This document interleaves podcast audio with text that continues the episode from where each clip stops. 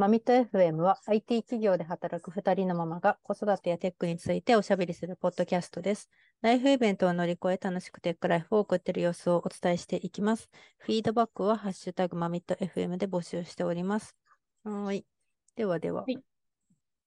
これなんか後ろ声入ってたりします？私の声。うっすら入ってる。うん やっぱりあれ、声は入っちゃうんですね。あ、そうだ、なんか大人の声だと入っちゃうね。子供の甲高い声とかは結構ああ、確かに。大丈夫にななるけど。ちょっと入ってるか。うん、ああ、ちょっと今、あの子供がオンライン授業をやってたりしててですね。なので、声が入、結構うるさい？大丈夫？すまあなんか普通になんかテレビがついてるのかなっていう音はしてる。いません。多分もう少しで終わると思いますが。まあいいや。はい。じゃあ始めちゃいます。えっとですね。はい。あのーどうでしょう？えーちょっと間が、時間が空いてしまいまして、まあ今ね、あの、我々子供の夏休みはあの真っ只中ですので、結構ね、予定が、長期休みね、取ったりとかなんかして、先週ちょっと飛んじゃってるので、えーちょっと久しぶりですね。そうですね。うん、夏休みはい、ちょっと、いや、いいですね。松井さんも結構遠くにね、旅行行ったりしてますよね。初めてのね、場所に行ってきたりとか結構おりました。何県でしたっけ？あのね、山口県の萩に行ってたんですよ。ああ、で山口県か。いうんうんうんうん。そうやー、いいっすすね。めっちゃ、めっちゃのどかですよね。いや、本当に本当にそんな感じ。なんか建物は全体的にやっぱ低くて、うん。なんかその、なんていうの、それこそ昔の萩藩の、そのなんか城下町の感じが、その残ってる。んかつ、なんかそのなんだろうね。まあ、よくも悪くも、そのなんてすっごい都会みたいになってないから、うん京都の感じじゃないのよ。なんていうの、ほんとずっとそのまま な、みたいな なんか感じ。だから、なんか、うん。サマーウォーズみたいな世界ですか？本当に本当に、なんか、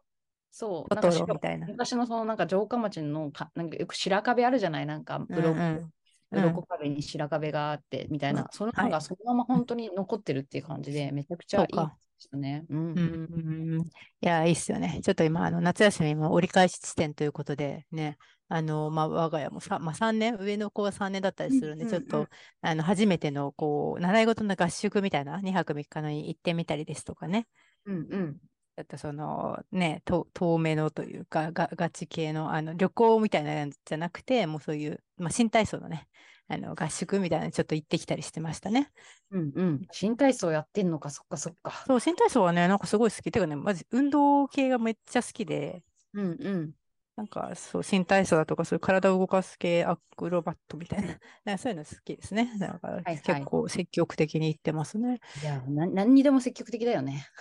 うーん、いや、うーん。なんかそうですね、積極的なんですけど、ちょっとやっぱ最近ずっと人見知りみたいなのはすごいですね。でも初回の。あ初対面の人見知りみたいなのは結構すごくて。うん、なんか回数重ねれば、あの、なんだろう、根はそうじゃないかったりするんですけどね、ちょっと若干そういうのは悩みと言われれば悩みですけど、まあそこはもうこ、へー個性だな。昔はなんかそんな感じじゃなかったから、ちょっとなと思いつつ、私もすごい人見知りだったんで、昔。うんうん。あの小学生の時は本当初対面のとことかね、なんかみんな輪に入れなかったりとかってめっちゃあったから、すごいわかるなと思いつつ、まあちょっとそこはね、こ個人差と思ってあの見守っている最中ですけれどもね、ちょっとね、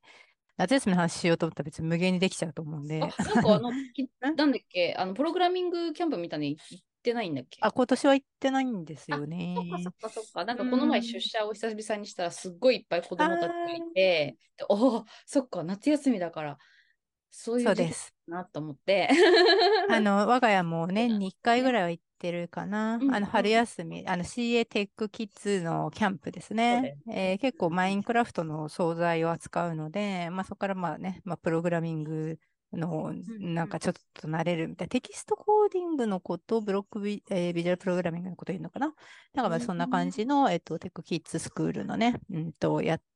サマーキャンプとかやってますけど、まあ今年はちょっと今回は我々は行ってないですけど、はい、そういうね、なんかいろんな、ありますよね。夏休みなんかそういうのありすぎて、プログラムが、キャンプ確かにのプログラムとか ありすぎて、ちょっうんと選定が大変だったんですけど、まあ一旦合宿っていううちは落ち着いてて、まああとは普通に旅行とかですけどね。っていうのと、うん昆虫の生命みたいなのがちょっと哲学的な話になるんですけど、なんか、それでふとね、あのー考えてたんですけど、うち2歳の次男がいて、はいはい。で、なんか最近こう、アリとか、を、なんかこう、踏み潰したりするじゃないですか。2歳ぐらいってなんか、うんわーって言って、あれ、あ、あれだよとか言って言ったら、あーって言って、ぐちゃっとか言って潰したりするんですよね。え、なんかかかわいそううん、死んじゃったよとか言ってないけど、まあ2歳だからなんかなんとも言えないですか。でも、一方で、なんか、蚊とか、ゴキブリとかは全力で大人は殺しに行くわけじゃないですか。そうだね、そうだね。あちょっとこの、まあちょっと全然このテックと関係ない話ですけど、昆虫をのなんか生命みたいなのをどこまでこう殺していいかっていう住み分けどうしてます？子供へのって最近ちょっとしたこの夏休みってわけじゃないけど、ちょっと悩みいやー、なんかでも、教えてます？人それぞれおそらく違うんじゃないかな、その感覚。そうか。で、なんか私もなんかすごいそれ考えることああったんだよ。アリとかほんとす踏み潰すじゃん。うんうん。ででも自分もやってたから、うん、そう。咎められないよね。咎められないうん。うんででもなんか、あうわ、かわいそうとか普通に言っちゃうし、うん、でもよく考えてみたいな。自分がなんかすんごいでっかいさ、巨人に踏み潰されたら超ショックじゃない？みたいな話まあねするんだけど、でもさ、わかんないよね、正直ね、そんなの言われたところで。で、今うちさ、なんかヤモリとかトカゲを飼ってるわけよ。うんうん。で、にまあ、最近ヤモリが増えたんだけど、うんうん。でまあ、それになんか餌をあげるのって基本なんかこうちっちゃいコオロギとか、うんゴキブリをあげるわけよ。ああ、はいはい。でもうん生きてるじゃん、それも。そうなのよね。なんかそう。何を思って、難しいなとか思った、その。カブトムシとかはさ、なんならそのデリーとかじゃん。なんうか、ーん、ね。そうね。そう、だからなんか、そうだけど、そのトカゲちゃんとかは、そうやっぱり生き餌がさ、いいからって言って生き餌あげるわけじゃん。うんでもまあ、でも、やっぱその まあでも、息子はやっぱ、あ弱肉強食だねとかは言ってるよ、自分。うん。まあね。そう。教えるとかっていうほどのあれじゃないんですけど、こう考え方はむずいなって、ふとね、なんで皮ぶっ潰していいのにって、なってこあの2歳児からしたら思うだろうなと思って、うんアリは殺さずに、でも皮がいたらブチャとか言ってやるのに、みたいな。アリもさ、悪いアリも、悪いアリっていうか、人間にとって悪いアリまあもいるじゃん。そうなんかね、家の中に入ってきているなんかこう、そやつとかは、まう。あ、そ。殺虫剤じゃないですか、みたいうな。ね、じゃあ、どうじゃあするじゃん。そうそと、ううそう。う。だから結局、それってもう、教会ってさ、自分にとっていいか悪いかだけの、なあの、ねかまではいかないけど、なんかまあ、特に無害か、害があるかぐらいの差じゃん。そうね。そうそう。だからなんか、まあなんか、お母さん、他の人は、だから、だからこうあるべきっていう話はもう絶対しないけど、うん。私はこういう考えで。ふ うに考えてやってるっていそうぐらいしかできないかなってなってるな、そうだね。うんうんうん。はい。っていう、ちょっと何の取り 止め、取り留めもない、ちょっとふと思った。いや、でもめっちゃわかるよね。うんね、なんか夏休みの話をするつもりだったけど、ちょっとじゃあ、あんまり夏休みでもないようなネタになってしまったんですが、うんはい。ということでですね、ちょっとしたアイスブレイクをしつつ、今日はですね、ちょっと本題的な話をすると、はいはい。一つ、えっと、えー紹介したいプログラムがありまして、うんうんプログラムっていうのは、プログラミングのことではなくて、えっと、これはですね、メタ社、はい、メタ社がこう提供しているプログラムがあります。それの名前は、あの、クリエイトフォワード、えーイマーシブメンタリングプログラムという、ちょっと、あの、タイトルだけ聞くと何のことかわからないっていう感じなんですけど、うん、これ説明がね、私もすごい難しい。えっと、えっと、メタ社がある、えっと、企業を、えっと、企業だとか、その周辺のビジネスパートナーを巻き込んだ、え DEI、えーダイバーシティ・エクイティ・インクルージョンについて学ぶ、えーワークショップというか、講講義、講座といったいうか、そういったプログラムを提供していたんですよ。うんで、えっと、それに、それが3、4ヶ月間の、えっと、オンラインとオフラインをこ、えー交えたプログラムなんですけど、えっと、トータル20人近くいたかな？そこにですね、えっと、まあ、弊社からですね、私とあと2人、え3人で、そのパイロット版っていうので、一番まださ最初、日本で今から始めようっていうのパイロット版のプログラムなんですけど、それに、えっと3人で参加してきたんですね。うんうん。で、そのプログラムが終わったので、どこかでこれの、えっと、フィードバックをしたいな、なんて、あ話したいな、なんて思っていて、で、担当者にも確認したんですけど、あの、ぜひ、えっと、お話っていうか、結構、その、こういった DEI の考え方を、あの、うん。広めていってほしいで、まあ、そのためのパイロット版プログラムの、あの、に、こう、業界のその DEI に結構、こう、うーん、まあ、明るい人がやっぱり多かったですね、序盤は。はいはいあ、はいあ初初回なんで。それで、まあそういう方たちにちょっとこう先陣を切ってこう結構広めてほしいみたいな意図もあったっていうので、全然あの、話してくださいっていうことを許可を得たんで、ちょっと私なりの言葉で、このプログラムについてお話をしようかなと思っております。ほいほいほい。うん、と言ってもね、結構一言で言える感じじゃなくて、私もね、最初の頃何回か聞いたんですけど、すごく。くプログラムの内容を把握するのが難しかったんですけど、うん、そのまま読むと、あのこのクリエイトフォワードのこのイマーシブメンタリングプログラム、まあ、イマーシブってこう、日本語訳するとぼ没入系の没入没入するみたいなね、えー意味ですけど、えーメンタリング、メンメンタリングの、まあ、プログラムです。で、これはメタバースですね。メタバースの未来に興味がある、こう、えーテクニカルなこう AR クリエイターだったりとか、もしくはそのメタのビジネスパートナーを対象とした、まあ、メンタリングプログラムですというものなんですね。一言で言うと。うんうんあうんうん。まあ、メタ社なんで、やっぱりあれあれを提供してるじゃないですか。あのヘッドセットをかぶったメタバースです。よね。まあ、やっぱりそこ、そこを結構まあ、そそのプロダクトといえば、まあ、メメタが多分先陣切って世界的にもやってるかなと。私、そんなあんまりそのな XR 系詳しくはないんですけど、はいはい。まあ、それで私でも知ってるぐらい、やっぱそのね、ヘッドセットかぶってなんちゃらって、い昔なんかこう、ポッドキャストでもその子供が興味持っててみたいな話したかなと思うんですけど、まあ、あの、それぐらいこう、こう VR, ヘッドセットかぶってなんかするって言ったらこうメ、メタのなんか、メタ社が提供しているものみたいなイメージがなんとなくあるかなと思うんですけど、やっぱそこの世界の中において、DEI、ダイバーシティ、エクイティ、インクルージョンっていう概念をやっぱりその、あの作っていく人たちに序盤からそういう、えー知識を持っていってほしいっていうのが、まあ、意図ですよね。はいはいはいはいはい。で、とでまあこのメタバースの空間っていうのは、まあ、決して一つの企業が作るものじゃなくて、まあ、多くの人と開発者、クリエイター、デザイナーもと、うんあとはまあビジネスの人ですよね。まあ、一緒に構築していくものなので、あのーえっとまあ、誰もがアクセスできて、まあ、カルチャー、コミュニティが安全であるっていうことが結構重要視されてるらしいんですね。うんうんまあ、やっぱり結構インクルーシブなところですよね。はいはい。で、一方でその日本においては、これまあ多分海、わかんない、欧米とかアメリカとかではもしかしたらもう先行してやってるプログラムなんじゃないかなと思ってるんですけど、うんえっと、それ、まあ、英語のマテリアルが先にあるので、多分そうかなっていう、ちょっとうん確証は今ない、今も喋ってますけど、で、日本では、あの、まあ、ステム分野とかテクノロジー、えークリエイティブ業界での意思決定層などにおいて、著しいジェンダーギャップが見られっていうところがやっぱ問題として挙げられてて、はいはい。まあ、多様性にも欠けているといった現状があると。うんで、このホモジェニアスな分野に多様性をもたらすっていうのところで、まあ、インクルーシブな環境や、えーカルチャーを作っていくことが不可欠ですと。で、そのようなインクルーシブなマインドセットを育成するために、メンタリングっていうのは非常に有効うんうんうん。ですと。で、なんで、まあ、未来のこうメンターやコミュニティリーダーの育成をするっていうことが、えーとそのメンタリングのサイクルをサステナブルにすることができるっていうはいはいはい。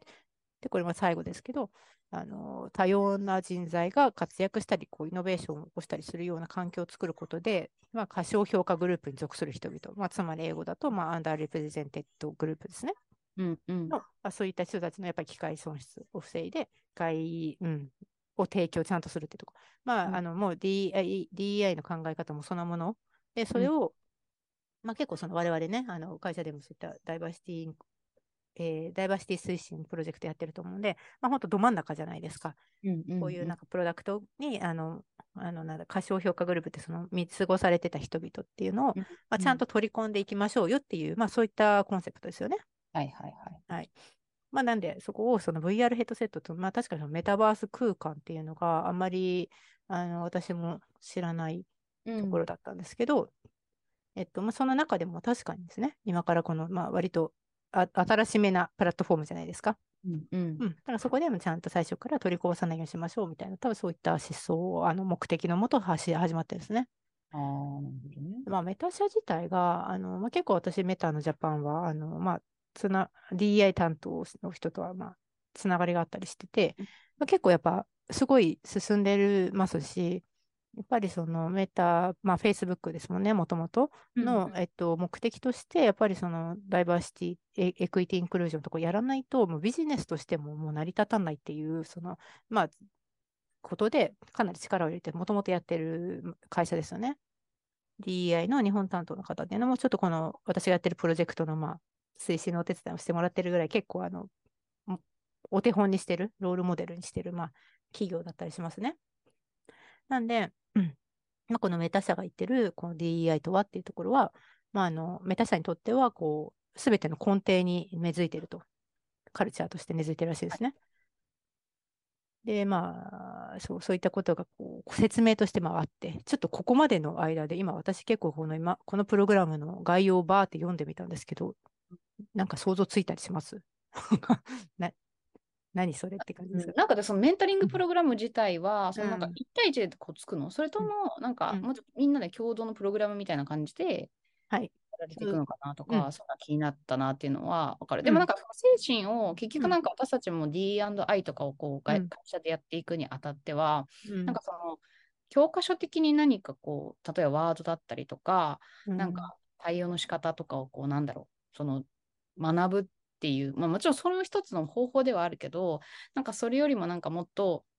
なんだろうなそれをこう実践してる人になんかこうと話をしたり、はい、意見を交わすことっていうのが相当重要だなっていうのは感じてて、はい、なんかどっちかというとその場の提供に近いようななんか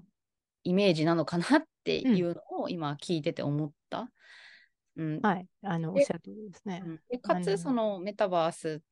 ね、バズワードっぽくなっててはいるけど、うん、そういう新しい、まあ、その現実世界とは違うような、まあ、ちょっとその場ができてくるにあたって、うん、そういう新しい場では、なんかこう、初めからその なんだろう、よりオープンな、誰でも参加しやすい世界っていうのができればいいよねっていう、まあ、その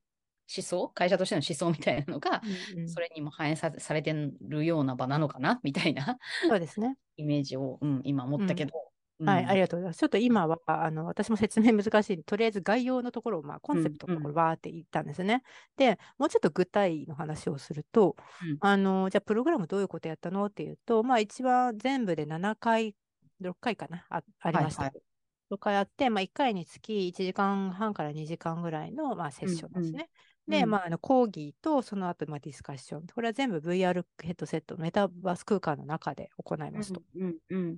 うん、なんで私も、あのヘッドセットをやったこともちろんなかったんですけど、はいはい、いただいて、まあ、入ってみるっていう体験を初めてして、うん、本当に、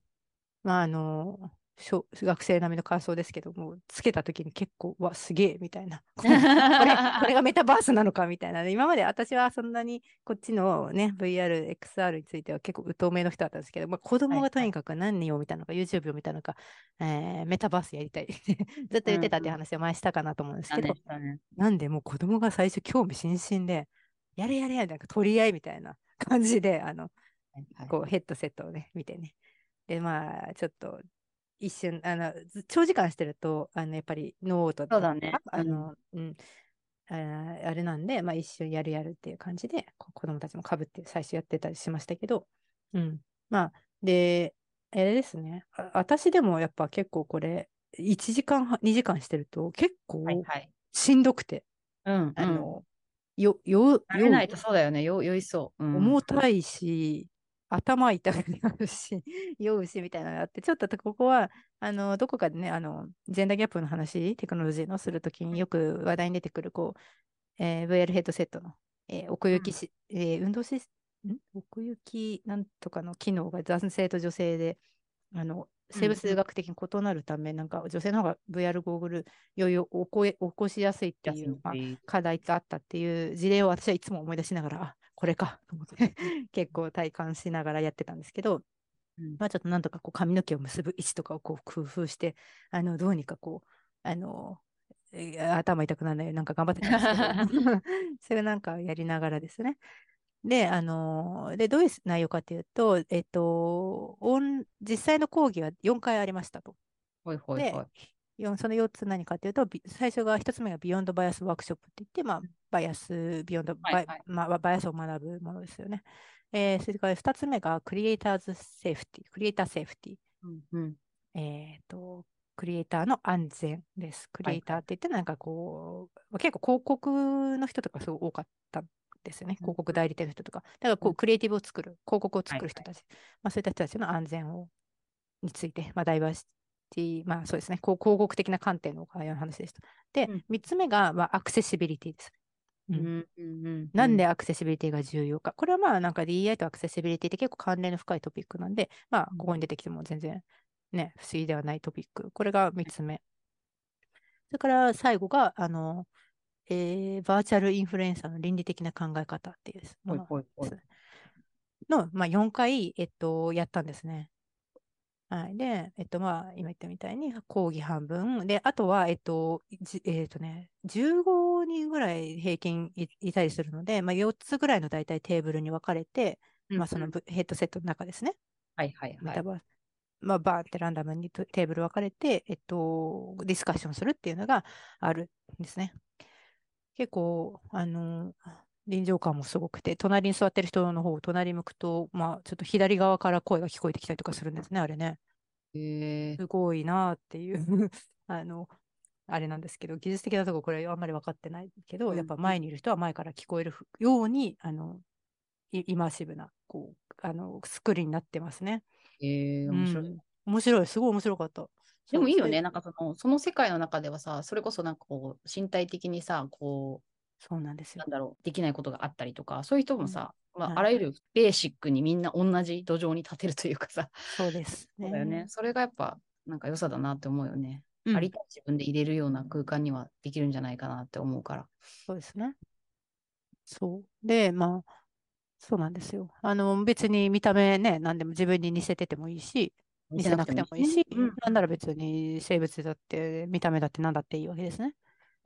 うん。まあそういったとあの効果もあるし、であと参加者がどんな感じの人たちかっていうと、まあ、これは別に個人名とか個人企業名とか別に出さないですけど、まあ、ざっくりあのさっき言ったみたいに私の中ではこう結構こあの IT 系同じような技術系の会社が、うんうん、あの最近こう設定多かったんですけど、あの結構ね、広告代理店ですよね。まあ、よく聞くような、うん、あの方々がの中にあの結構あるんですね。知らなかったんですよ。DEI の部門って割と最近どこもあるんでもんなんですね。っていうの。え。ー、かそそれそういえばその広告系のうちね、うちも広告代理店あったりしますけど、うん。うん、あんまり関わりなかったんですけど、まあ、確かになと思って、そういった広告を作る人たち、クリエイターの人たちとかって、すごくこう、やっぱりダイバーシティ、インクルージョンところって敏感だし、やっぱりあの広告をね、あのいろんな多様な人の目に触れるものを作ってるわけだから、うん、なんか本当にプロダクトを作ってる我々とかよりも、もう下手したらよっぽどもっとこう、深くあの知見持ってますし、まあ、ブランディングのためにやっぱやることが多いから、やっぱそういうふうになっていくよね。自然とこう受け入れられやすいものっていうのをね、うん、誰にでも。そうそううんうんうん。そうなんですよ。なんかすごく、そういえばっていうか、そうそういうの、ちょっとだけ畑がお隣さんみたいな業界の方々が結構たくさんいたりとか、であとは一つびっくりしたのが、うんと圧倒的に、えーと、女性の性の方が多かったですね。えー、うん、なんかね、あの、ジェンダーギャップとか言ってなんとかってやってると、あの、逆パターンの状況が多いですけど、あの、このプログラムでは、7、8割あと、まあ、あとは学生さんとかも入ってたりしたり、結構ね、あと本当にいろんな男性の方、あの、いろんな国籍の方もいましたし、さすがだなと思って、その、なんだ、プログラムに参加している方々が、すべての本当にあのダイバーシティ・インクルージョンで出てくるような属性をかなり持った人たちが、パイロット版のプログラムに参加してて、やっぱり全員すごく詳しいんですよね。もう用語とかもちろんその分かってるような感じですよね。無意識バイアスの話とかも、もう皆さん分かってる前提でディスカッションとかしてて、結構なんかプロみたいな 方が多いなっていうので、えー、なんかすごい、あの、うん、刺激的で新鮮な感じで、うん、やっぱ話してるその DEI についてこんなに割と高い水準でみんながブワーって話す感じの場っていうのもすごく面白いし、ね、全然日本に住んでいる人もいるけど、海外から参加してる人も何人も何人かいたし、本当にもうダイバーシティの極みみたいな場で、それが20人ぐらいみんな。そうそうかな。20人もいなかったかな。10から10、大体まあその日によって参加者が変わりますけど、まあ10から20の間だったかな。ねえ、なんかすごくさすがだなって、やっぱりこの参加者の属性もすごい、すごいばらけてるし、うんうん、で、みんながみんなその多様なインクルーシブな視点を持った人たちが結構高い視点でみんなあの議論もしていたんですね。っていうような場で、なんか面白かったですね、すごく。うん、なんか具体的には、その、うん、ちょっと全部は紹介できないかもしれないんですけど、まあ、最初のその Beyond Bias とかに関しては、いわゆるこのバイアス、無意識バイアスのところの話とかですけど、えっと、メタ社が実際に用いてるツール、うんうん。フレームワークっていうものを紹介してもらって、それが、うん、後でショーノートに貼るんですけど、えっと、 Beyond Bias、えークリエイティブショップというものです。あの、視点を広く持ちましょうねとか、あとチェックリストみたいな感じなのかな、これは。ううん。んと固定概念とかステレオタイプを助長して、した表現をしてないかどうかとか、まあ、こういったステレオをどのような型を壊す、えー、とチャンスをちゃんとあの持ってますかとか、多分はい。既存のステレオタイプを踏襲した表現をしてないかとか、まうんあ、例えば、結構わかりやすいところで言うと、あのまあ、女性向けの、えっと、女性活躍っていう、まあ、テーマのポスターを作るときに、まあ、女性はピンク色が好きだろうから、まあ、ピンク基調のポスターにしようと。まあ、わかりやすく言うとですよ。まあ、なんかそういうことを無意識にしてないかどうかとかですよね。うんうんうんうんただ、なんかその、ちゃんと、えっと、第三者にアイディアもらってますか？と、あの、当事者巻き込んでますか？みたいなうんチェックチェック項目が結構わーってそういうのを紹介してもらって、まあ、うん、切り取られた、そこだけクロップされた表現をしてないかとかですね。結構いろんな視点をもう意図的に頑張ってこうチェック項目があるので、えっと、まあ、世の中に出す前にこういったあの悪影響を与えてないかどうかですよね。あの、悪影響って言うとあれですけど、なんと多様性のある、えっと、広告、クリエイティブになってますかっていうチェックを、まあ、そういうものを紹介してもらって、あの、で、その後に、えっと、まあ、話し合い、議論、ディスカッションがあると。なんかこういう、我々のあの周りでもこういう事例あったよね、とか言って、あの、みんなで話すって、そういう感じうんうんです。まあ、それがまあ、一つ目のビヨンドバイアスワークショップですね。あとなんか、クリエイターセーフティとかっていうのに関しては、ここはちょっと結構ね、あの、広告クリエイティブといっうん。た話、方々の立場の人たちなんで、そ、ちょっと私はあんまりこう、知見がないとこだったんですけど、例えば、うんと、なんていうのかな、あの、モモデルとして起用、モデルとして起用する人っているじゃないですか、モデルさん。うん。まあ、そこで、まあ本当に例えばわわかりやすいので、なんかブライダルの広告っていつもはなんかスラッとした白人のすごうん。く金髪のか女性みたいなのが、うん。まあステレオタイプなんかあるとすると、まあそうではない、例えば属性の人たちを、まあ、起用したときに、あのもしかしたらその批判にさらされ、なんかクレームとか、なんか批判とかにさらされる人ってそのモデルさん本人だったりすると思うんですけど、しちゃうから、あのそうそういうところに対してそのエージェント、それをちゃんとあの、えっとそういった広告を作った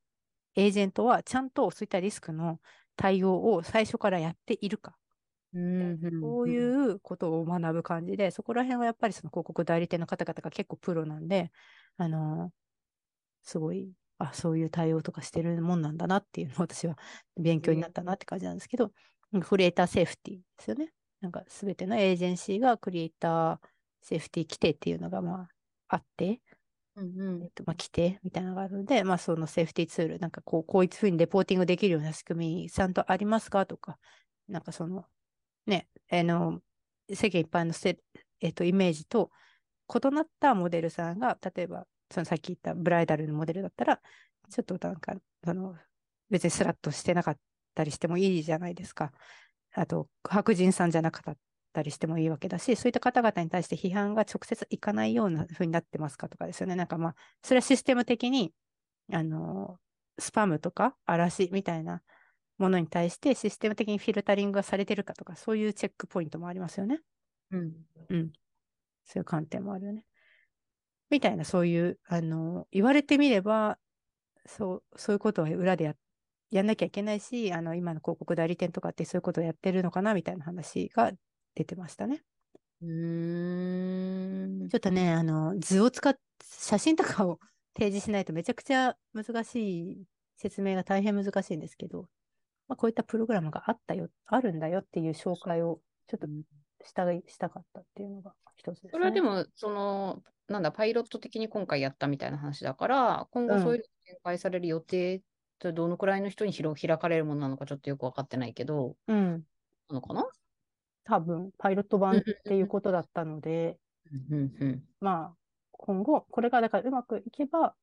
今後の展開があるかもしれないしっていうことなのかな。だからやっぱそのビジネスパート、あのね、メタ社ってやっぱプラットフォームですか、広告のプラットフォーム持ってますし、あのね、プロダクトとしても本当にプラットフォーム化してますので、Facebook ね、インスタとかね。まあ、なんで本当にやっぱり、このダイバーシティの視点ってすごい、あの、うん、もう最先端ですね。まあ当然といえば当然かもしれないですけど。だからすごい勉強になりましたっていう話がありました。うん。うん、まあ、そういうちょっとあまり網羅的なうまい説明ができてなくて申し訳ないんですけど、一応。あできるような内容じゃないのかもね。なんかすごい難しい。難しい。そう、難しいです。ね、なんかやっぱその興味がある人がさんなんかこう参加することでこう活性化するような、もともとそういうものに対してやっぱこういろんなこう知識を得ていこうっていう人がい,、くとすごい良さそうなそうですね。うん、やっぱ広告のその、やっぱクリエイティブに関わってる人とか、うんあとはもともとこの、まあ私とかもそうだけど、ダイバーシティ、エクイティ、インクルージョン自体に、あの、まあ、興味がある人みたいな人たちもそうだけど、あの、今回ちょっと一つ大きいのが、あの、まあ、そっち自体に興味がなかったとしても、うん、えっと、まあ、VR、XR 界の、まあ、VR の中で結構こう、うん、技術的に結構コミュニティを引っ張ってるような、を、まあ、うちの会社からもあの参加してもらったんですけど、まあ、そういうこと、あの、なんだろうな、こう、メタバースの世界で、まあ、トップを走ってるような子たちに、この DEI のコンセプト、この、まあ、知識とかして、知識、意識として、あの、ついた。なんか本人もすごい満足してて、すごい面白かったっていうあの感想を持ってて、なんかやっぱ知らなかったことすごい多かったから、からそういったそのメタバースの空間の中でこういうその引っ張っていってくれる若手のね、子たちがこういった DEI の知識を身につけたっていうことはすごくあの大きいですね。だね、でもやっぱ物を作る人は本当そういう視点があると全然なんか、やっぱ、そうです。うん、大事だなって思う。なんかこう、なんていうのかな。まあ、別に誰にでも受け入れられるものを作らなきゃいけないってことは絶対もちろんないけど、うん、やっぱその作ったものがこうなんか意図せず人をねなんかこう傷つけたりとか悲しみさせたりっていうのはやっぱりない方が絶対ね、まあ、ゼロにもちろんできないにしろ、はい、あ絶対そういうふうに、うん、なんか配慮されてる方が作られたものも絶対いいと思うので、うんはね、すごい、やっぱクリエイターの人にとってみれば大切なことだなって。いや、本当にそうですね。ちょっといろいろ気づきもあってなったなっていうものなんですけど、ちょっと何と言っても、こう、口頭で、あの、実はこう、プログラムの内容結構難解で、私も、あの、実際参加するまであんまり、あんまりどういうものか分からなかった、分かってなかったですね。うん、うんまあ、ぐらい、ちょっとその、とっつきえ安くは決してないプログラムなんですけど、はい、まあ一体こうこういうなんか割と先進的な取り組みだと思うので、うん、も聞いたことないなと思ってて、メタバース空間の中のその DI、そうね、そうね。教育教育みたいなところですよね。うん、だから、まあ、取り組みとして紹介しておきたいなっていうので、触れてみたんですけど、ちょっとだあんまり、ポッドキャストだとだいぶ伝わらない感がありますが、まあまあ、あの、ちょっとまた別途ね、ブログとしても公開する予定だったりするので、まあその時はさっと案内します。うんうん。はい。ということでですね、今日はおしまいにしようと思います。はい。はい。では、お疲れ様です。はい。And now, a short commercial break. エンジニアの採用にお困りではないですか？候補者とのマッチ率を高めたい、辞退率を下げたいという課題がある場合、ポッドキャストの活用がおすすめです。音声だからこそ伝えられる深い情報で、候補者の興味・関心を高めることができます。ピトプでは、企業の採用広報に役立つポッドキャスト作りをサポートしています。気になる方はカタカナでピットパと検索し、X またはホームページのお問い合わせよりご連絡ください。